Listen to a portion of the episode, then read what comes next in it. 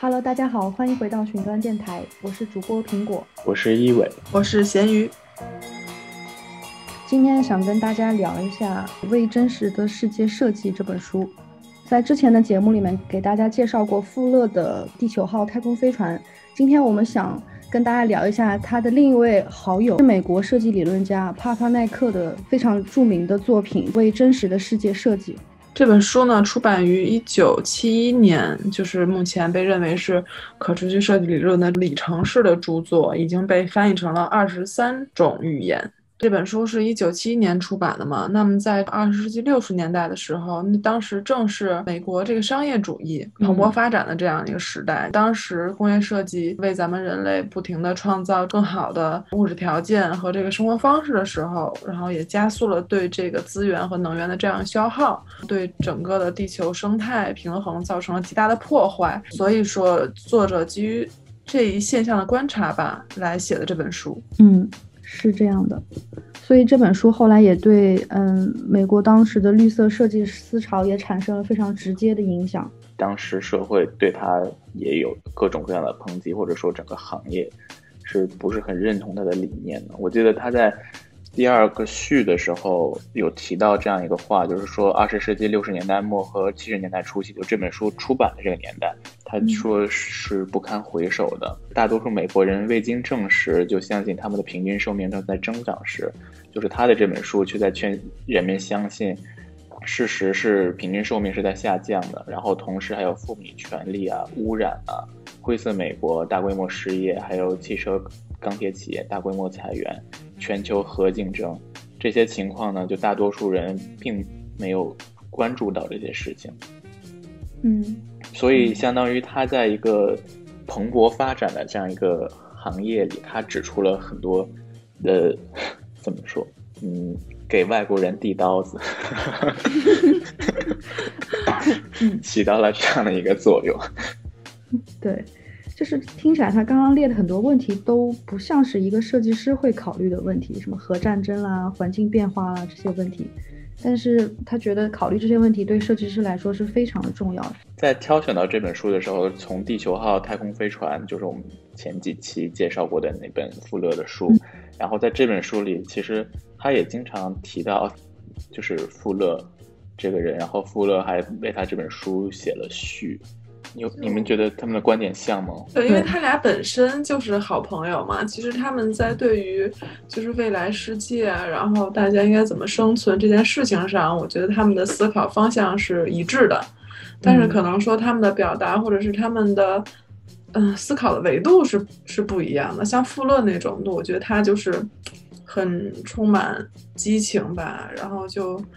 嗯，描绘了整个地球，然后甚至是整个宇宙。然后，但帕帕奈克呢，就更加，嗯，思想就更加稍微微观一点，然后细节一些吧。作为一个设计师来讲，他探讨的就是设计对整个世界或者是地球这样的一个影响。我也觉得是，就富勒好像他他可能对于这种技术方向，就他有额外的热情。就他一提到了什么。材料可以变得更轻啊，或者说什么技术可以让让人就是更优雅，他就觉得很就是异常的激动，然后就手舞足蹈的这种感觉。但是但是帕帕内克他嗯有点较真的这么一个人，他很注重那个意义，就是你这个是否有意义。我觉得我感觉富勒就像是一个更偏理工科背景出身的技术乐观派。啊，对，嗯，但是帕帕奈克就相对来说更偏人文关怀一些，相对于富勒来说。但是就像富勒在他的序里面讲的一样，就是无论彼此在经验上的观点多么大相径庭，都会经久不变。而友谊的持久，往往正是因为有了这些差异。就他们俩虽然观点很不一样，但是，嗯，对大问题的关切是相同的。嗯嗯。那么就咱们就说回到这本书哈，因为就是我们之前在录节目之前也探讨过，就大家觉得这本书其实，嗯，内容非常多，然后非常杂，然后它的这整个的逻辑会稍微有些乱，然后所以为了跟大家去讲明白这本书到底在讲些什么，然后我们三个也是，嗯，重新给它梳理了一下吧，然后接下来就。就将从就是设计，然后设计师和设计教育这三大板块，然后来给大家，呃，跟大家去聊一聊这本书。他对设计的理解和定义，在当时是一个比较比较异类的存在吧。嗯，就是我其实看的时候，我很喜欢，就是他第一从自己的角度去跟大家说设计是什么。我觉得就是这是一个想要时不时回顾一下的一个一个话题，做一段时间再回头看看，哎，设计到底是什么东西，它定义是怎么样？帕帕奈克很直接的在他的第一章就提到了他对设计的定义：设计是为了达成有意义的秩序而进行的有意识而又富于直觉的努力。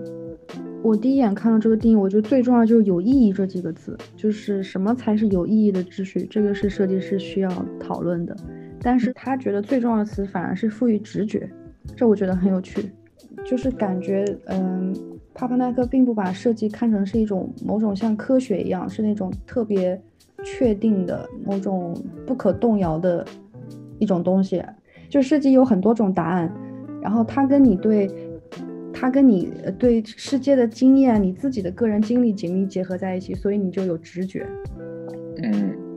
我觉得他书里有一段话，有说的是，他说作为一种解决问题的一个行动的话，呃，设计永远不可能只有一个正确答案。任何一种设计的正确性都依赖于我们所安排的这个意义。富有直觉的就是你有一个初衷，但是这个初衷不一定就是有意义的，而这个意义是我们。所赋予的，帕华奈克自己也强调了，就是在他原来的定义当中是没有，呃，赋予直觉这个部分，就是没有创造过程中感觉和情感部分的。但是他现在觉得这个东西深刻的影响了设计，因为有了通过直觉洞察，所以才有了鲜活的印象、观念和想法。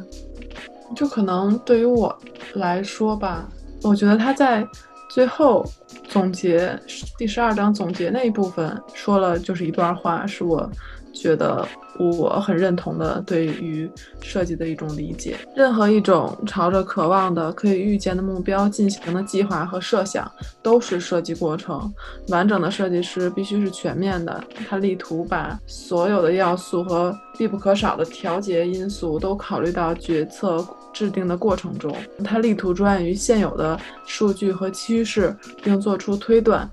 嗯，也用他所构造的一些未来构想为他自身添加新的内容。综合的、全面的预想的设计是一种需要通过多学科筹划调整的行为。它会在各学科交叉的界面上不断持续的推进，嗯，持续不断的展开。对于这一部分的话，我是比较有感同身受的感觉吧，因为研究生读完之后，然后对于设计的理解基本上就是往这个方向去倾斜了。对，嗯嗯，我觉得区别可能在于他在前面讲的是设计是一种怎样的行为，而后面他会明确的讲说他认为一个好的设计理念是什么，或者设计方法是什么。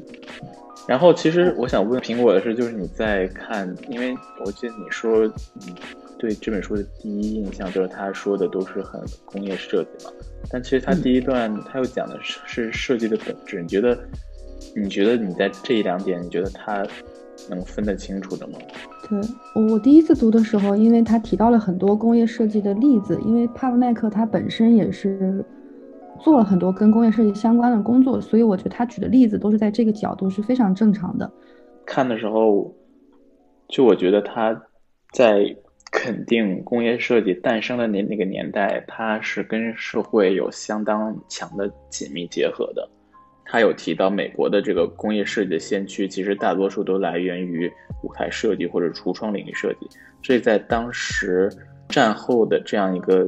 经济。要复苏吧，这样的一个时代背景下是被社会所需要的。嗯，怎么说，在就是在当时，就是设计师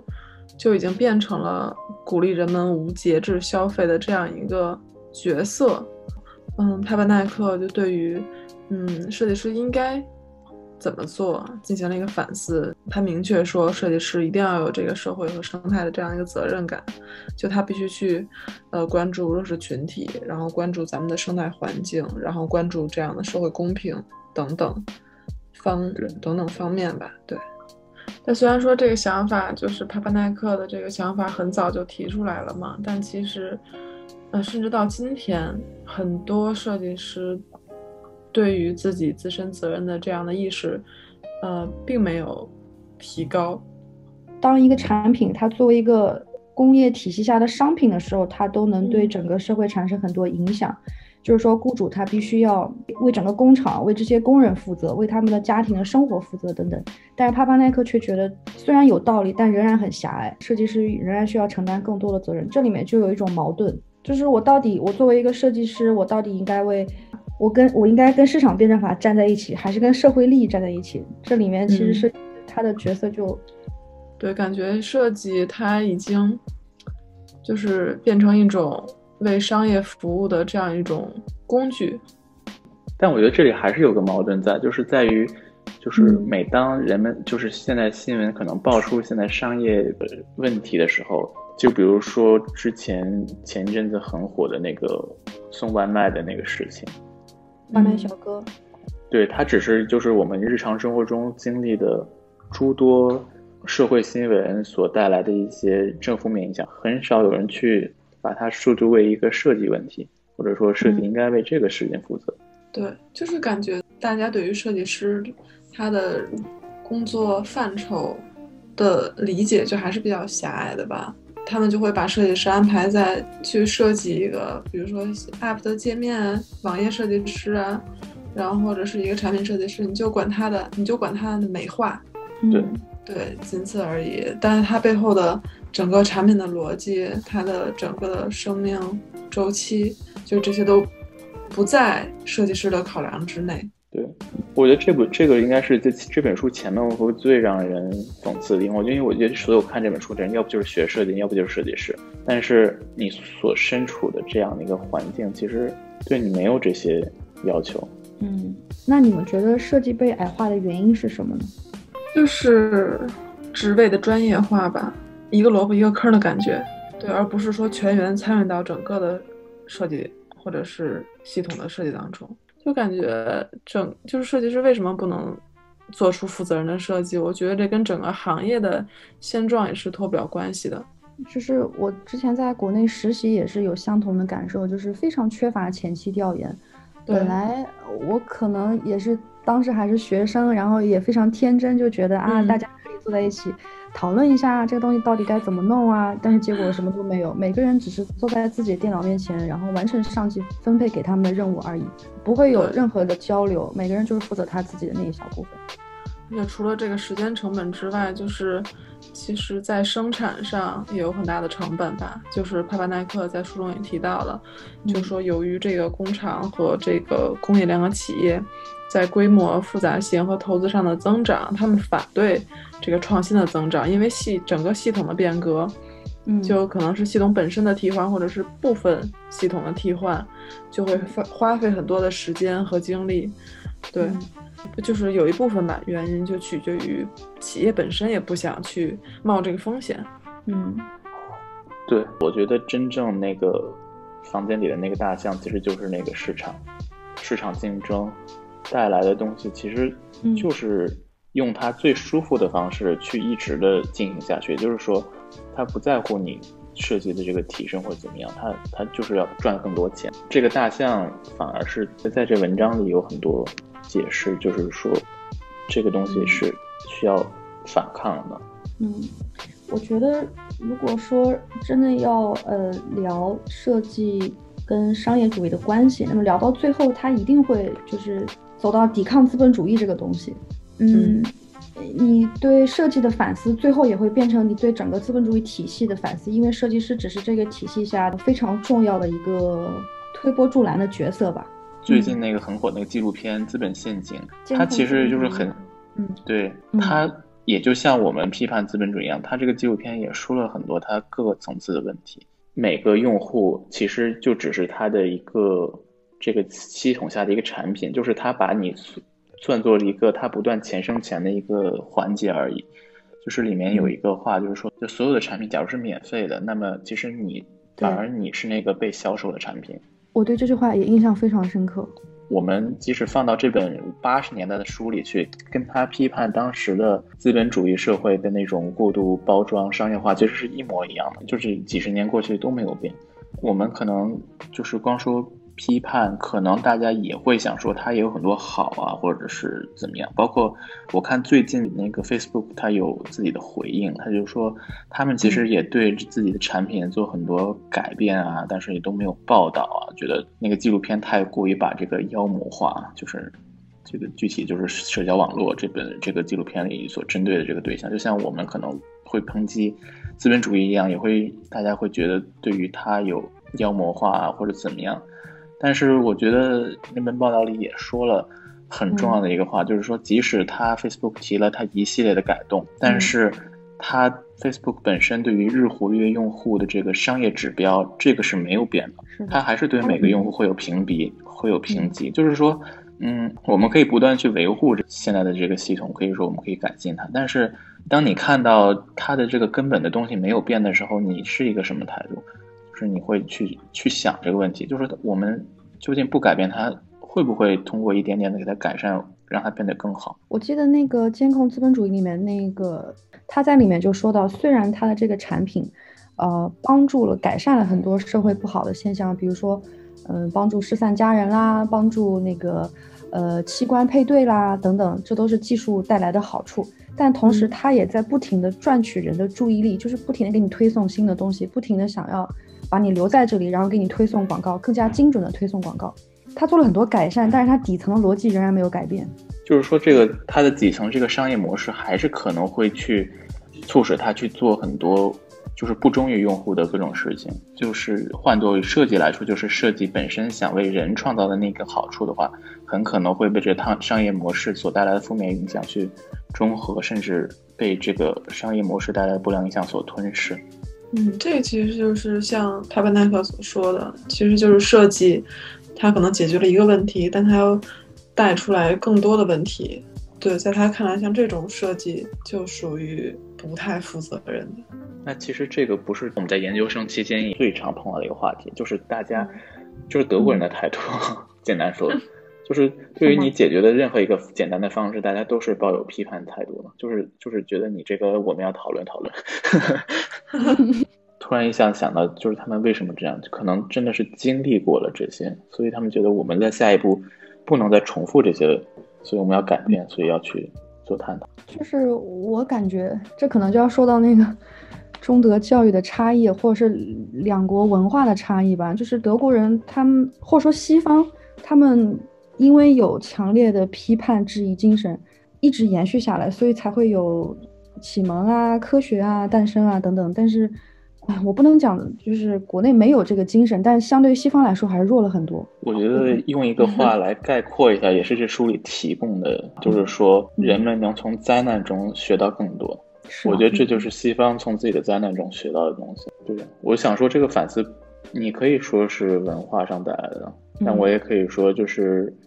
人们的进步都是这样子的。反而我们应该反思自己。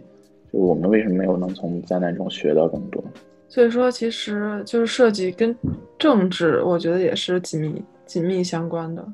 就是像嗯，帕班奈克也在书中提到了商业主义设计这件事情，就从第二次世界大战结束到一九七八年，嗯，制造商们卖给美国公民的是这样一种概念，就是说他们的汽车每三年换一次型儿，由于这个不断的换型儿。制造工艺就随随便便，而且完全没有质量监控。但其实就是在这二十多年，美国政府的行政管理部门对这种制造体系一直都是处于一种默许或者是公然热情支持的这样一个态度。因为在当时，其实大家就是要要去发展经济、去赚钱，商业主义设计的这样的形成，就其实跟政府之间的这种默许的态度是。嗯，是要是要归咎于这个他们这样这个态度吧？其实就是认为他商业主义这条道，也就是说书中提到的这种广告设计、生产、市场调查、谋取暴利这一条复杂的商业链条，这样发展下去是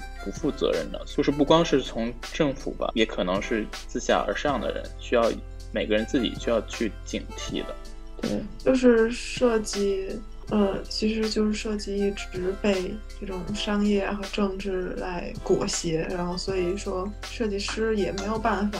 在其中做出负责任的设计。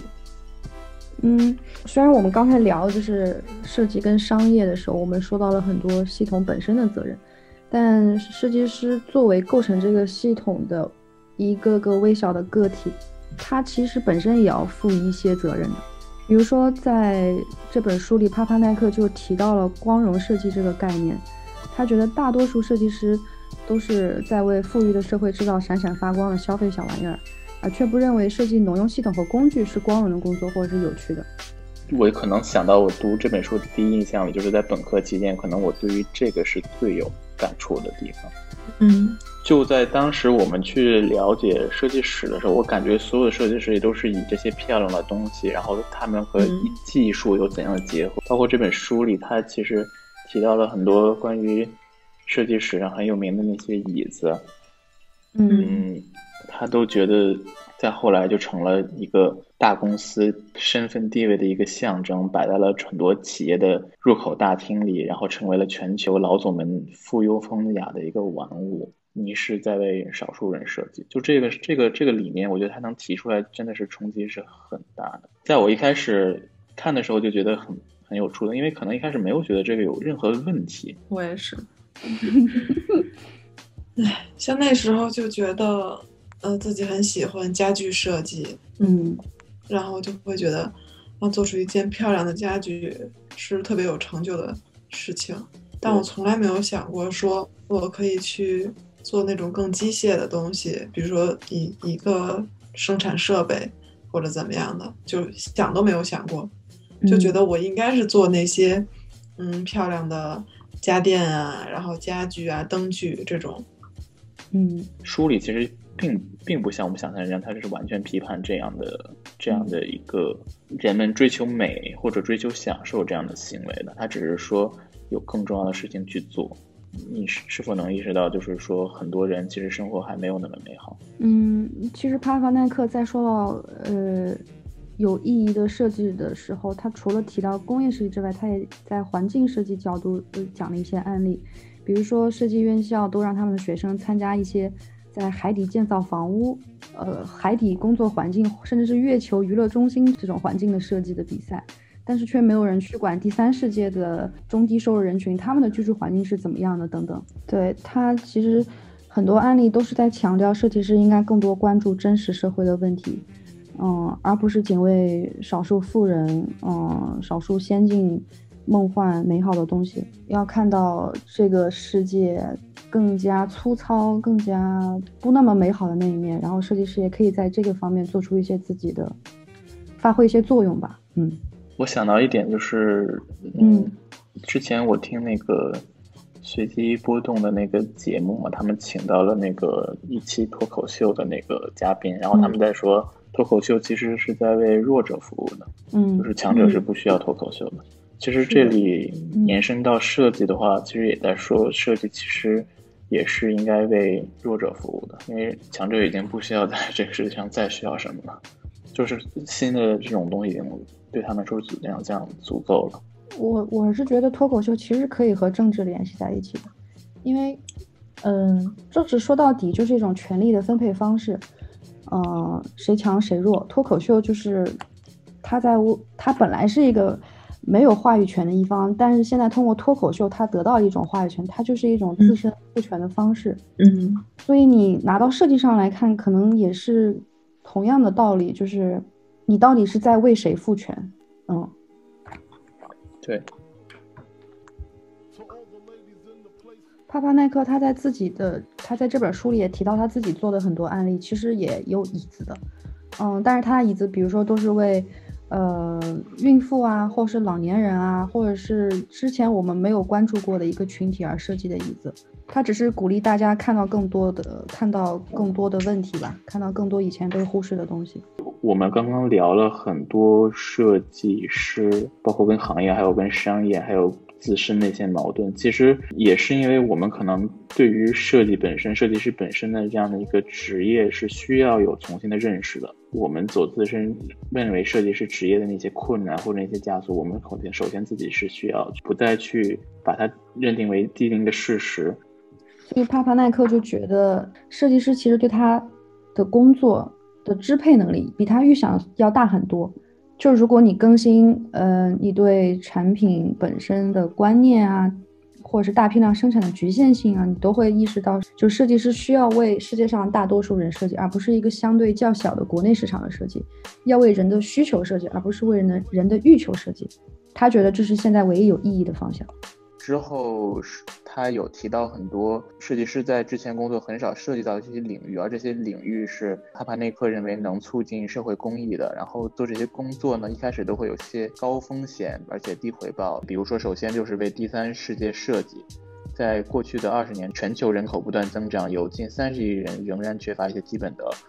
工具和设备，这些设计师是可以去参与的。嗯。其次就是为残障人士设置教学或者训练设备。其实我觉得他这里很具体了，他甚至没有告诉你说你要为这些人去设计，而是他觉得好的一种方式就是你可以设计一些教学和训练设备。我觉得这个还挺有趣的。嗯，那第三点呢，就是为药品、外科、牙科和医院设备而设计。像大多数的医疗设备，尤其是神经外科，大多数是非常粗糙的，设计的非常差，但是价格却非常的贵。嗯，呃，所以说设计师的责任不光是在于把他们设计的更易使用，嗯，更重要的一点就是怎样设计才可以将它的成本降低下来，让让让它这些呃医疗设备能够服务于更多的人群。嗯。然后第四点，他又提到为实验研究设计，其实跟那个为牙科诊所其实有点类似。然后第五类呢，就是为在维持边缘状态下的人类生活而进行系统的设计。其实跟我想的还不一样哎，就是维持边缘状态下，其实他说的不是生活状态，是真正的那种极端环境下生存的人。对，嗯，那第六点呢，最后也是最后一点，就是为。打破纯个人设计，其实大家可以发现，就是现在很多产品的设计其实已经到达了一个极限点，就是它已经不再是解决这个基本需求或者是基本功能问题了，所以导致说更多的设计是在外观上，嗯，额外的一些点上吧，然后来不断的钻研，然后再去设计。但其实，比如他像他举了一个例子说，呃，自动洗碗机每年浪费。几十亿加仑的水，即使是这样，其他的系统，比如说把脏污垢从物品上分离出来的超声波，却还只用于艺术领域中。也就是说，其实很多嗯关键性的基本问题吧，其实其实它可以再进一步突破，但是设计师们还是把它们忽略掉了。嗯，其实我挺惊讶的，他这段里说的其实主要是技术的更新，没有及时到 运用的产品上。其实这一点。放到现在来看，完全不需要担心。嗯，但是他那意思，我觉得可能是说有更好的解决方式吧。然后，但是设计师们并没有往那个方向去想。像咱们现在很多小家电，我觉得就是这样的，就是大家各个各个厂家在不断的去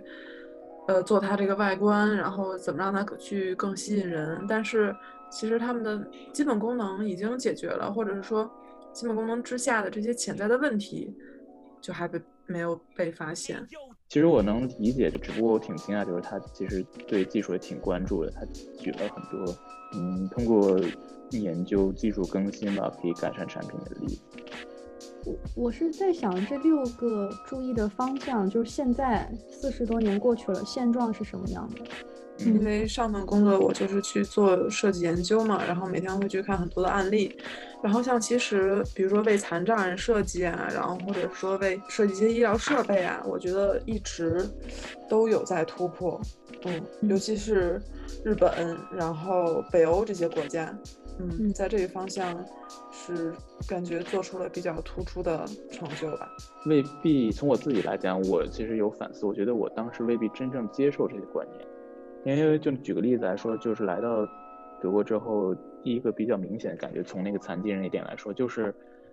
这边的残疾人很爱出门儿。嗯，对对对。嗯，因为他那个这边的公共设备，你残疾人也是可以无障碍使用的，但是有的时候它并不是全自动的，比如说有轨电车会和站台之间有个缝隙，就需要人为的去垫一个斜坡，这个斜坡呢就肯定不是残障人士他自己垫，或者说他同行的人垫，他通常都是自己出门，然后这时候就需要乘务员下车，呃，把那个坡搭好，然后让进去，然后问他哪站下车。就比如说那个情节，你们会不会有去想，说是啊，那一两个残疾人还好，假如每站都停，那这个车还怎么开之类的这种问题，你们怎么想过？就我觉得，反正在我的观察来看，大家都是车上都是人都是很耐心的去等待。我觉得这点就是怎么说啊，就是大家已经不以这个效率或者是时间，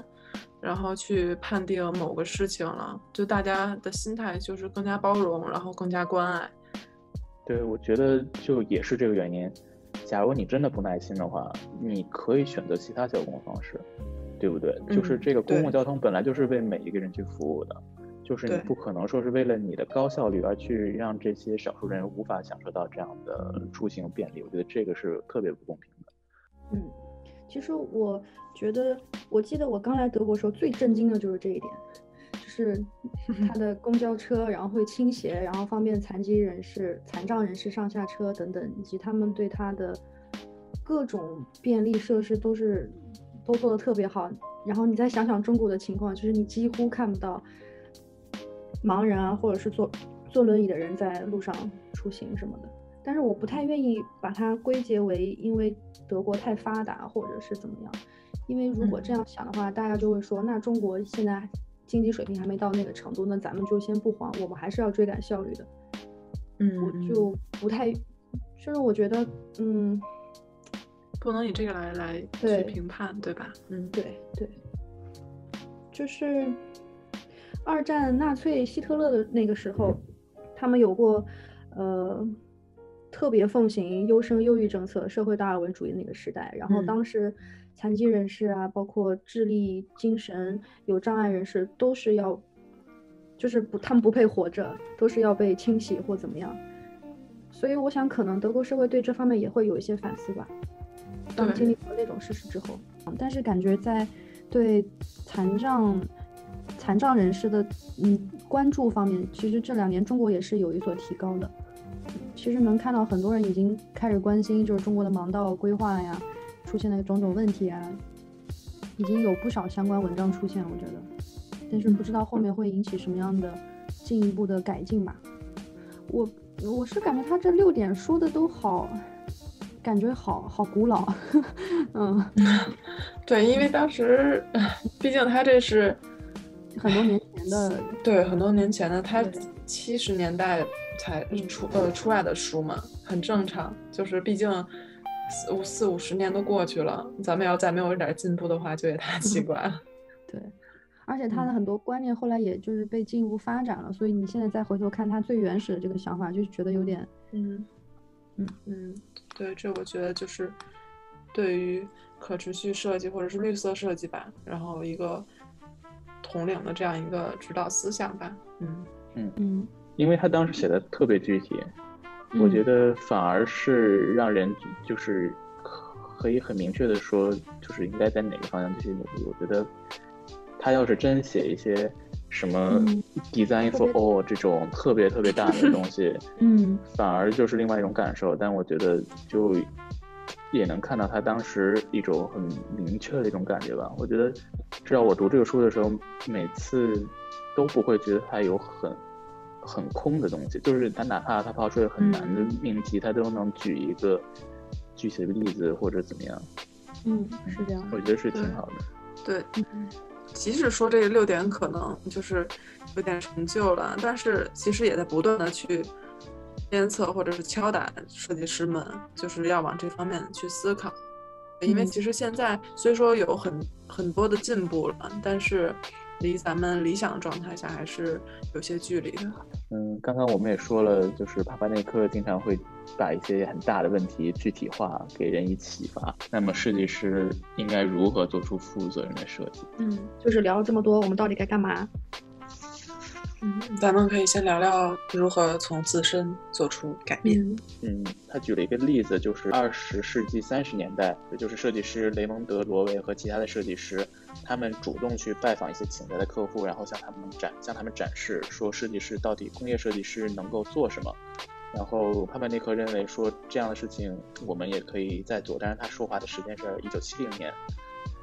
他觉得年轻的设计师可以到发展中国家，到门诊部和医院跟人说他能做什么，就是希望设计师主动的去探索一些没有被探索过的领域。我觉得这个其实就感觉你去面试，你跟人家说你能，你你你，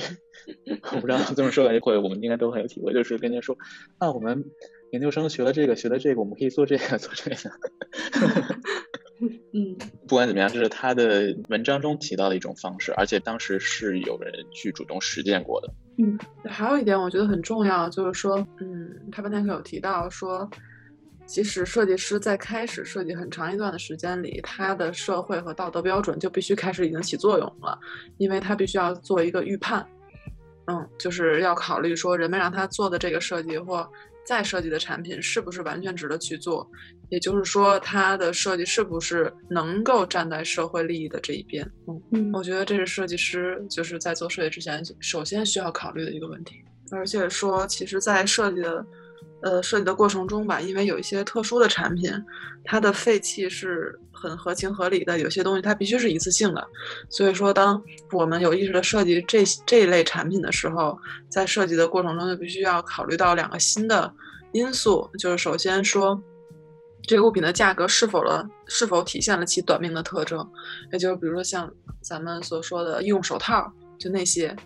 嗯，它的价格是不是体现了它这个特征？然后第二点呢，就是说。要考虑的是这些物品在被丢弃后会发生什么，就是也就是咱们所说，它是不是能回收再利用，然后或者是它是不是可以自然的降解，这些这两点是能是否能做出可持续设计的很重要的需要思考的地方。嗯，其实我现在觉得好像口罩真的是丢的好多，就不知道之后怎么处理了。就感觉口罩这个是没有没有办法的嘛，就尤其是像这种医疗产品，它必须要经常更换、经常废弃。就当然了，就是比如在疫情之下，然后有很多呃设计师吧，设计出一些就是可以反复使用啊，或者是嗯，它很好去填埋降解的这些这些口罩，对，也是一个。嗯，怎么说呢？就是都是在探索，在进步吧。我有想到一个点，就是有有一些这种新的包装牛奶，它会提倡你说把那个它的塑料瓶盖和它的这个本身的这个牛奶瓶分开，分开去分类。嗯嗯。而且就是它既然这么设计之后，它的那个瓶盖的那个塑料那个组件和下面那个纸盒就特别容易分离。嗯，我觉得好像也是挺好的一种。方式，就比如说口罩的话，它是不是也分？至少它那个中间那个金属的，那个鼻鼻鼻夹那块，我就想，会不会要把它跟别的什么额外去分类去丢弃？我是记得他在讲那个六个神话的时候，然后提到一个关于洗衣机的，还是洗洗衣机的案例吧，还是洗碗机？洗碗机。对，嗯，就是洗碗机，它本来设计出来是为了说是。呃，解放劳动呃不是解放家庭妇女，然后给女性赋权的。但是现在我看到也有一些现在比较新的文章，就会说很多买了洗碗机的家庭会觉得，啊都给你买了洗碗机了，就是男性更不去插手做这件事情，就是在比较传统的分工里面，嗯嗯嗯，然后就变得更是一个女性应该做的事情，就是她好像洗碗是一个特别简单的事儿，就你去弄一下就好了。就实际上，本质上这个家庭的结构分工还是没有被改变，最后它引出了更更多的问题。等等，你们在说同一个事吗？没有，我可能有点岔开了，没关系。嗯，就就单说洗碗机，我觉得父权是不是大家随后去想到的一个可能性，就是给女性在家更加简简单他们的家务。但是不是当时那个什么电影也就有有一个什么金智英那个电影里也提到过什么类似的话，就是其实各行各业都有因为技术的进步而变得方便，但是为什么就只说女性？因为技术的方便好像获得了多大的好处，就应该更加的高效，或者更加的不能抱怨，因为他们的工作已经被技术简化了。就是别的行业的人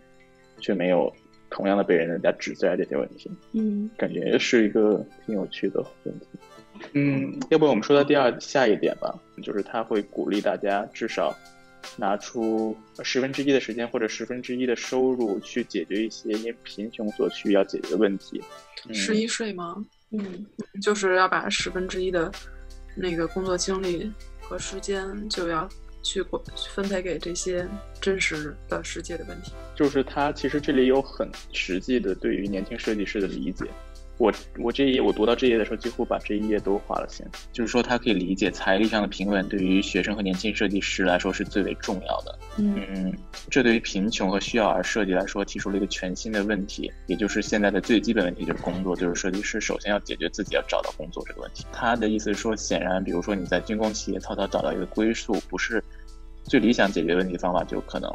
在于说是否有意义这个问题上可能难以回答，但是。他也说到，设计师到了一个节骨点眼上的时候，他就必须艰难地做出道德和伦理的选择，然后有许多处理这种道德上处于进退两难困境的办法。他在这里面就举了一个例子，就是说拿出百分之一的时间或者百分之呃十分之一的时间或者十分之一的收入，去解决一些因贫穷所需要解决的问题，同时也可以继续着他们的工作。嗯。就是我觉得吧，嗯，很现实的一个原因就是，如果让我拿出十分之一的时间和财力去搞这些事情的话，可能我现在还做不到。嗯嗯，就是我可能会需要积累很长一段时间，等我有这个财力和精力的时候，我才能去干这件事儿。对，其实它里面的话挺锋利的。他说，有些人已经完全被雇主买了下来。继续为这一小部分特权阶级设计设饰品，虽然不是奢侈品，但是 我也觉得 我们就是被买下来的，扎心了。其实那个我在这里还有一个，就是在这个设计师自身改变如何自身改变的话题下，还有一个很有意思的问题想跟你们俩讨论，就是设计师应该如何看待创新的问题。因为我总感觉，就是国内对于设计师的期待，就是你要会创新。对，但是感觉而创新的对创新的理解又不一样。至少在帕帕奈克看来，其实创新并不是设计师最重要的一个能力，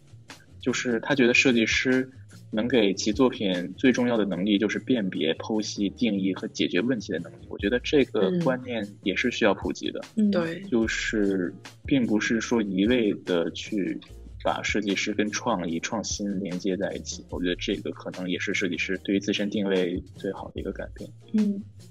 书里有提到，当任何事情都变成可能的时候，当所有限制都被拿走的时候，设计和艺术很容易变成一个对于信息永无止境的追逐，最终为了求新而求新，就会变成唯一的标准。感觉就是要沉下心来，就真的去发现问题、解决问题吧，而不是为了创新而去做一些花里胡哨的。东西，对，我觉得他在这里也并没有否定创新，而是说把创新带到一种解决问题的一种思维上去吧。嗯嗯，我觉得他文章里至少有额外的一章都是在解释为什么努力革新是至关重要的呀，或者说。嗯，定义创造性解决问题意味着什么，以及特别的方法，它在里面提了很多有趣的这种像思维实验的东西，这里就不一一说了。但是它本身是肯定创新，但是同时也让大家意识到设计师应该怎么看待创新，这是另外一点。就是创新其实也不是一件很容易的事情，他在书也提到了很多，嗯，创新会遇到的阻碍。嗯，这么说就是改变和创新其实有的时候是很很很很像的。就好像我们在研究生期间吧，就虽然它叫转型设计，但是它就不会一味着去强调创新，它可能更有那个有一个现实的意义在那里，然后它在要求你去做一些嗯好的创意、好的设想，符合现实的，或者说对现实有帮助的。嗯，我感觉在研究生阶段，创新从来就不是我们要会关注的，就在我们核心要考虑的东西吧，就很少提到这个。对，但是我们所做的无时无刻，其实也都是一种强调一种。其实那个用德语其实很有趣，德语它叫很多用的是 umdenken 或者 überdenken，其实是一种重新或者说是重组，嗯，或者反思。嗯，其实一味的求向前的那种创新，可能也是一种很保守的表现。其实我在这里主要是想到的就是这一点，就是对于设计师就是要做创新的这样一种定位。我觉得可能，我觉得可能出发点是有一些。不一样，但是又对设计师同样的一种期待，就是改变现状。就像刚才苹果说的，就是在研究生期间，确实从来都没有把创新这种 innovation 彻底提提出来，就是创新英文的这个词。但是反而像比如说我们本科的话，就会把创新提得很高，甚至我们就叫创意学院，设计创意学院，就这种。我本科的时候有一度甚至会怀疑自己是不是不应该就是学设计，就是感觉自己没有什么创新能力。就是，嗯，有一段时间，嗯，但是环境设计也会，会啊，就是希望能做出一些比较炫的效果图啊什么的。大家会说啊，你这个东西好炫啊，什么啊，好酷啊，就是 感觉跟我们产品也是一样。对，所以就觉得自己可能是不是不太适合做设计啊，就是没什么想象力，就是没没没有，好像没有达到老师所期望的那种想象力。我觉得工业设计可能更是吧，就是我是以前跟那个丸子也聊过，然后他就说，最后球星都是加个按钮啊，或者是在外观上做的一些所谓的创新。对，没错，就是特别的，嗯，呃，比如说一个东西新加了一个功能啊，你这就叫创新；要不就是你搞出一个特别炫酷的造型啊，或者是一个什么样的一个开启方式啊，然后就是嗯，就是创新。嗯，就是你说到这个对外观这个，我突然想起来拉图尔写的那个关于设计那篇论文，嗯，就是他也提到外观，他说大部分就是大家经常觉得外观是很肤浅的东西，但他却觉得外观可能就是它是一个变革，一个非常好的载体，因为它速度很快，就有点像时尚一样。嗯，懂。嗯，换一个外壳，然后就会吸引很多很多人的目光。它可以。作为一个就是观念转变的一个特别好的测试品或怎么样，嗯嗯，我感觉这个事儿还挺矛盾的，因为就是就是大家可能对设计师理解就是说设计师经常要处理一些跟外观有关的工作，所以设计师他们自身也会经常被忽略，嗯，同时我们又不能否定这个外观的重要性，然后又还要想要继续深入一些，就 嗯，对，我觉得是这样，就是做产品的本质吧，嗯，就是。不是做外观，而是解决一个基本问题。在你解决这个基本问题基础上，然后你做出一个更吸引人的外观，然后去销售呃去推广你这个产品，我觉得是没有问题的。但如果你只为了吸引更多的目光，吸引更多的消费者，然后去做一个花里胡哨的外观出来，我觉得这个就本末倒置了。嗯，对，呃。好，然后我们关于设计师自身的改变已经讲了很多了，然后下面我们就来到说下一点，对于与行业以及大环境如何做出一些改变。书里他其实也提到了很多有趣的构想，就主要是两点吧。第一点就是说，呃，需要转变看待财产的态度，嗯，租赁而不是拥有将成为一个发展的目标，嗯。我觉得这里他在文章里叙述的时候是挺有趣的，就他叙述的方式，一些一方面他说的是租借有哪些哪些好处，然后另外一方面他也说到的是，其实很多租用的方式的概念，其实在当时已经普及开了，只是人们没有意识到。他提到的一些美国当时的例子，比如说当时所拥有，就是所购买的那些住宅都有二三十年的抵押，然而。现实是每个平每个家庭平均五十六个星期就要搬迁一次，就是房子在被卖来卖去很多次，就很多时候你合同还没到期呢，它就已经被卖掉了。其实你在这过程中也不是真正的拥有，而是就是一种使用的概念，而不是真正的占有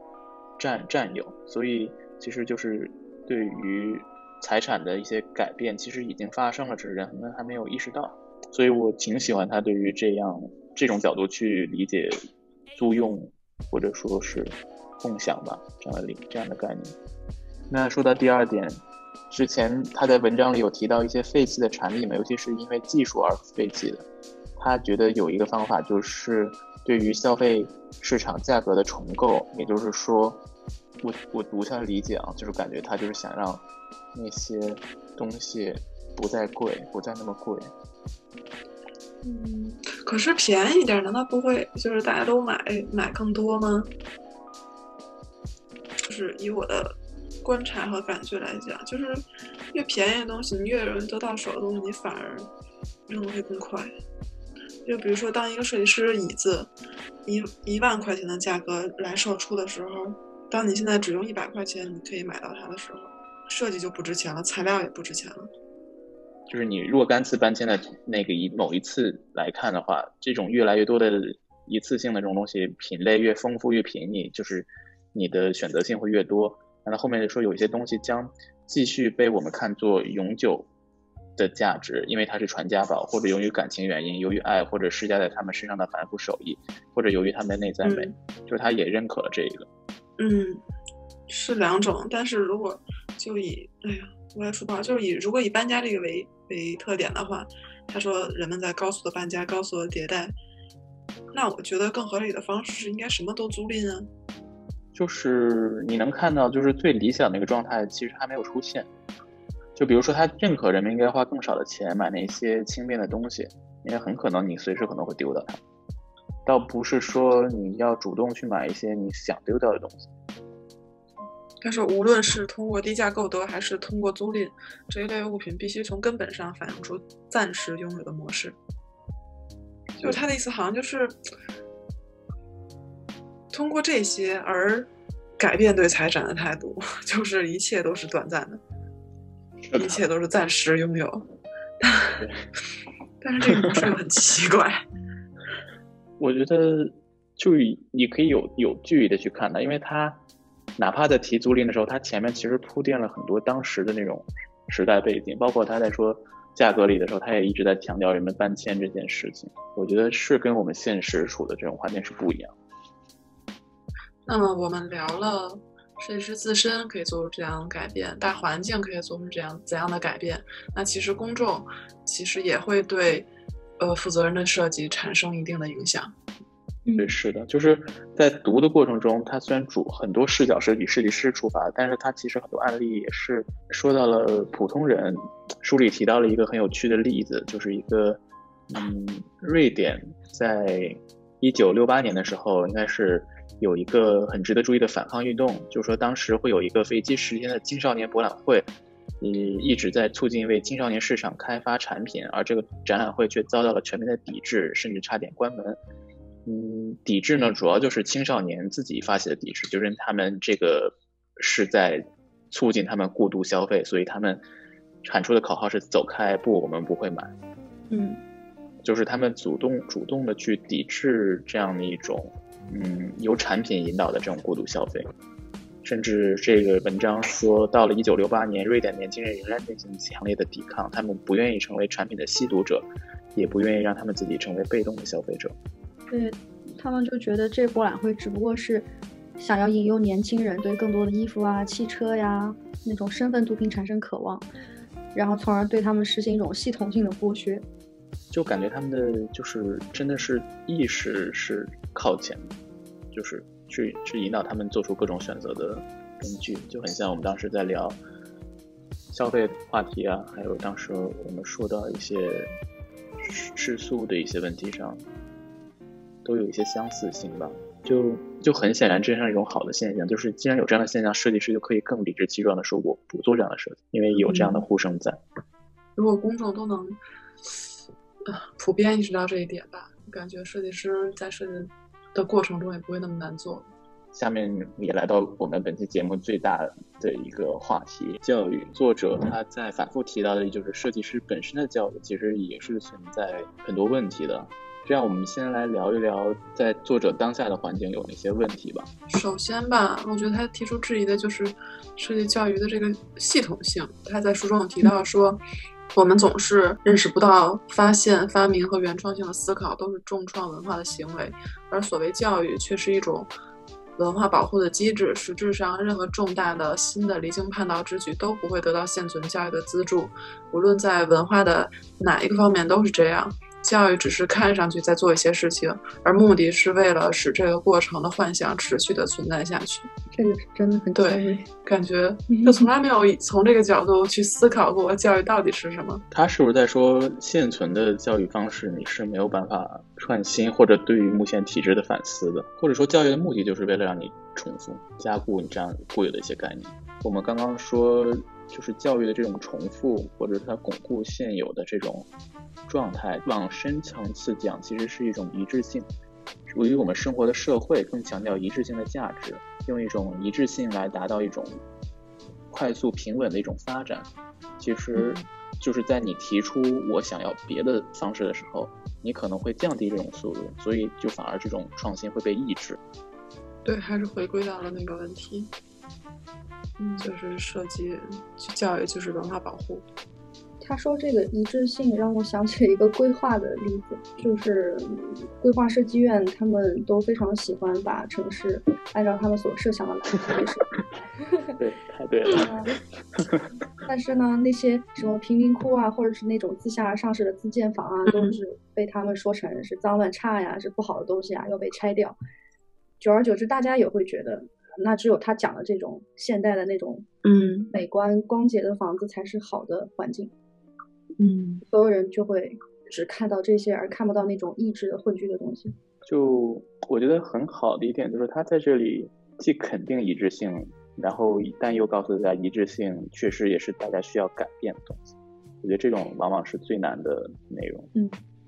巴伯奈克真的很辩证啊，他就是从来不会把，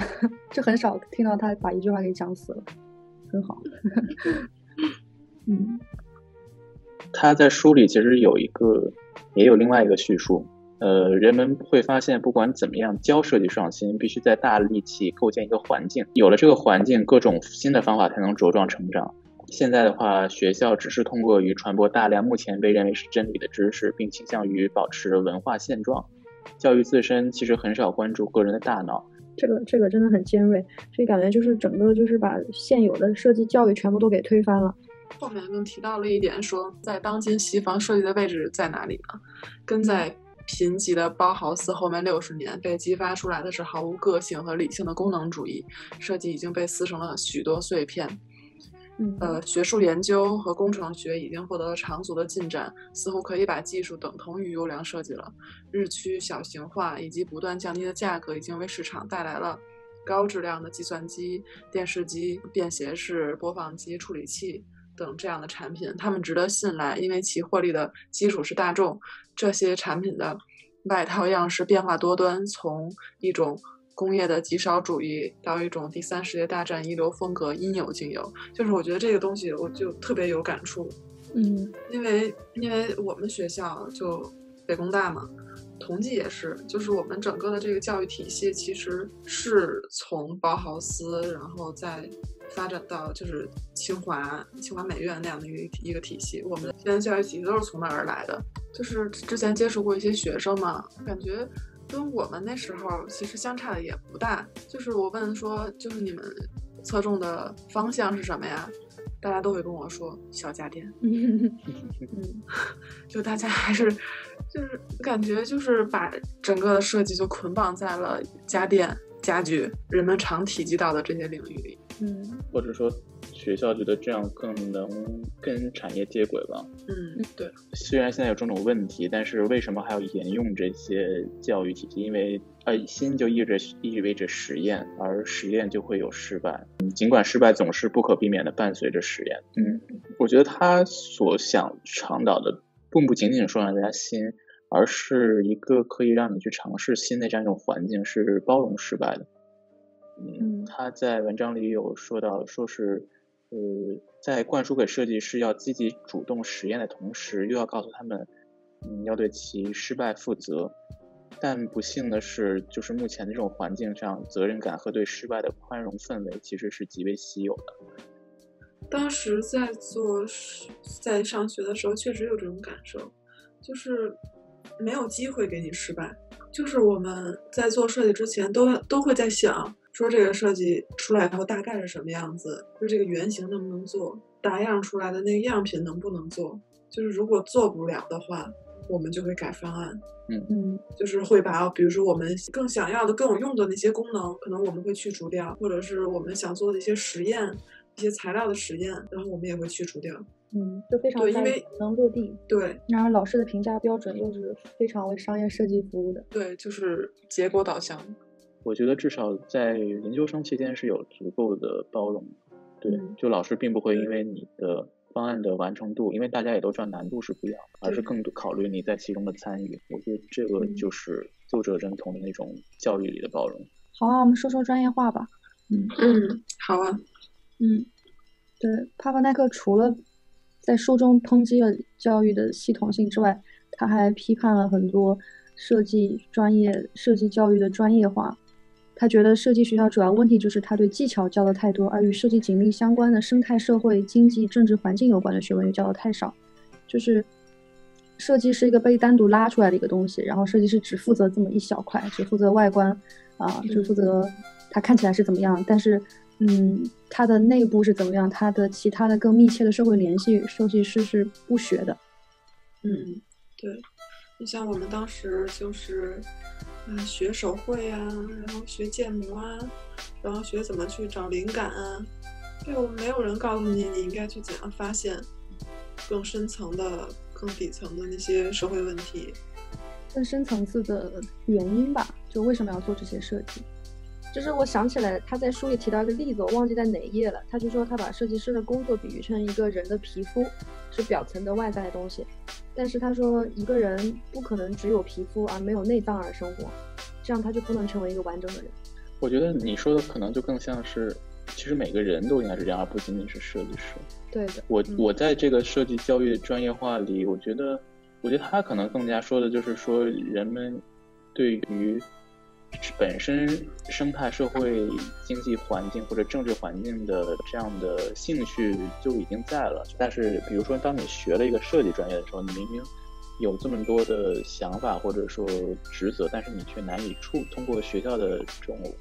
教育项目设置去难以触及到那些话题，而是主要是让你去设计外形。但我觉得可能我们当下更想说的就是说个每个人的话，可能都不是很关心这个，那就学校自然就更不会教了。就是甚至对这个问题你还没懂，没引起你的重视呢，然后你反而说设计要去做要教这些，你反而觉得假大空。对，所以你刚刚说大家已经对这方面有兴趣，我就觉得很奇怪，因为我的自己的经验就是我的老师，他们也许吧私下是有兴趣的，但是真的从来没有跟我们讲过。就是说，作为设计师，你需要关注这个那个，或者说有时候你关注生态，只是为了让你的设计做起来就看起来更加的，嗯嗯，有意义。它是一种目的性的，明白吗？你把这种东西引到你的设计里啊，你的对对对对设计就是有那种啊理念比较棒啊，嗯对的，对的。但是你真的关心吗？老师教你怎么关心吗？就真的从来都没有教过。如果老师都是这样，那学生不能指望他们也会啊，就突然自己就变好或者怎么样。我感觉这个可能专业化也不单单是设计设计教育的问题了，就是也许除了人文学科之外的其他学科，理理科、工科、设计学科，他们都是这样子的，就只管自己这一亩三分地。我觉得不仅是不鼓励，甚至是他们会污名化那些站出来说话的人。不是有个词儿叫什么“公知”吗？其实你作为大学生或研究生，你本来知识水平就已经够称得上是个知识分子了。然后，如果你又愿意关心公共话题，那你站出来说话就是他们口中的所谓公知啊。所以我们来到下一趴嘛，设计教育应该是怎么样？对，帕文奈克其实提了一下他的理想学校，一个比较小的，不能超过三十个学生，然后是一个多学科、跨学科的团队工作。他们的工作都会与社会相关，他们不再关心类似于职业设计公司处理的问题，而是把注意力放到社会真正需要的地方，在这里进行的所有工作都是面向未来的。这些青年男女有着各种各样的背景、不同年龄群和有着在不同领域学习和工作的经验，我觉得这个很重要。嗯我感觉就很像我们我们专业，对，因为就转型设计这个这个专业，像我们的同学们，他们有学建筑的，有学经济的，有学视觉传达的，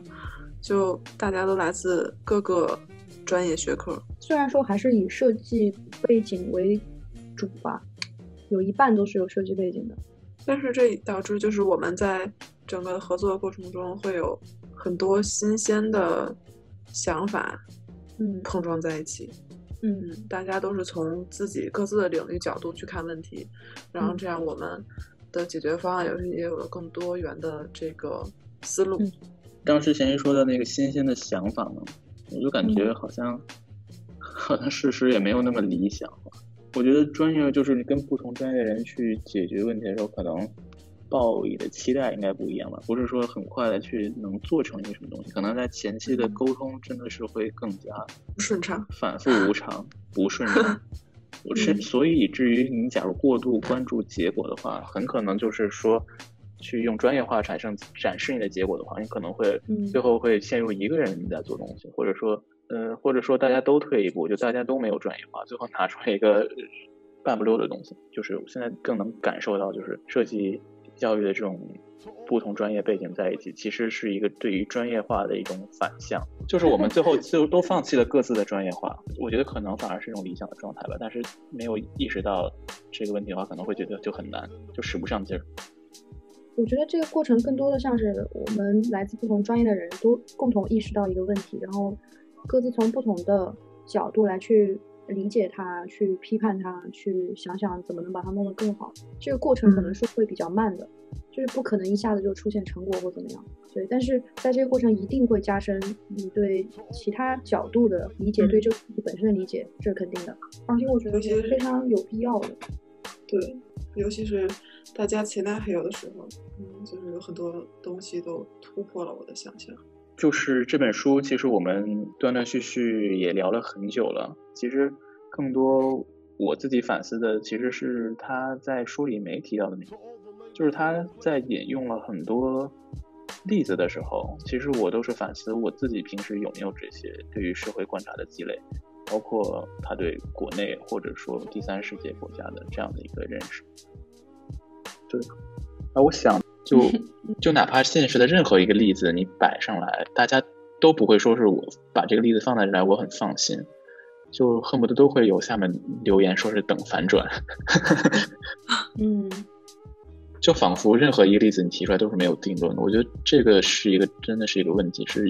说是为真实世界为实而设计，而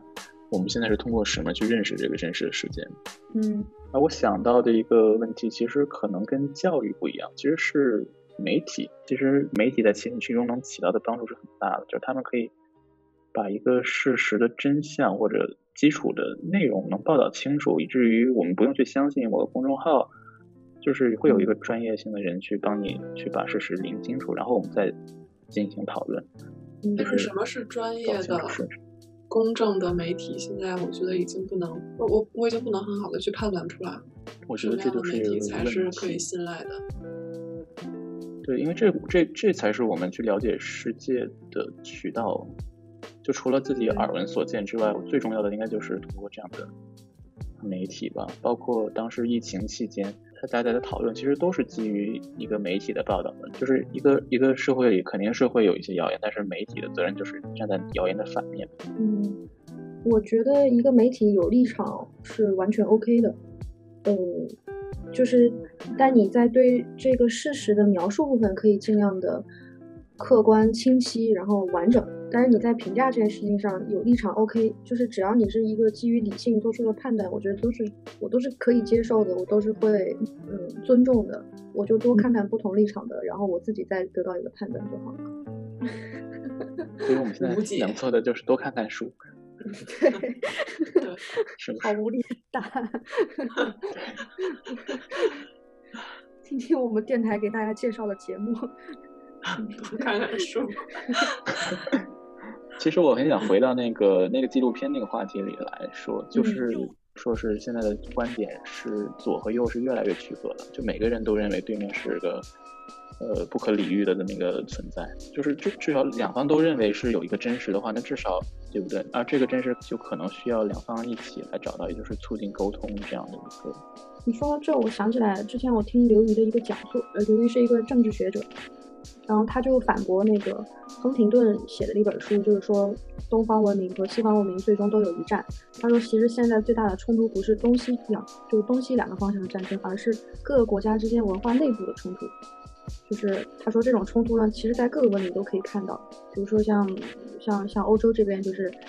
有绿党，有特别进有特别进步一派，同时也有民粹，有特别保守的一派。美国也是到处都是，嗯，中国可能只是因为各种限制，然后这些问题没有暴露那么明显，但是其实也能从很多事情上看出来，比如说芳芳啊，比如疫情啊等等。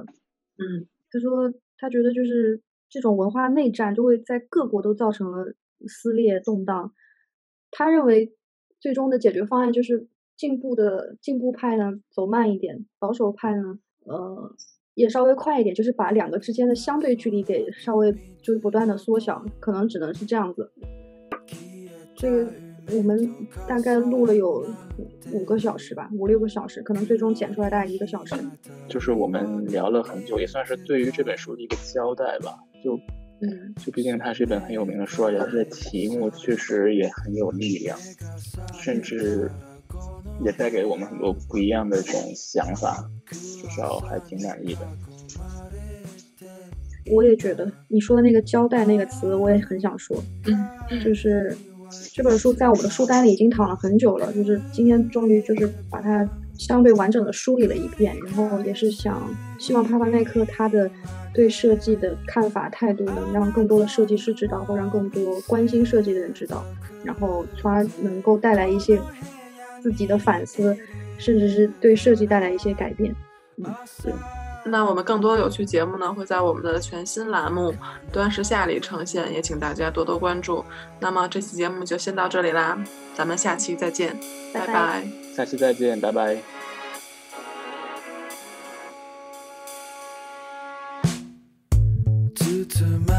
た暮らしは影さえも数え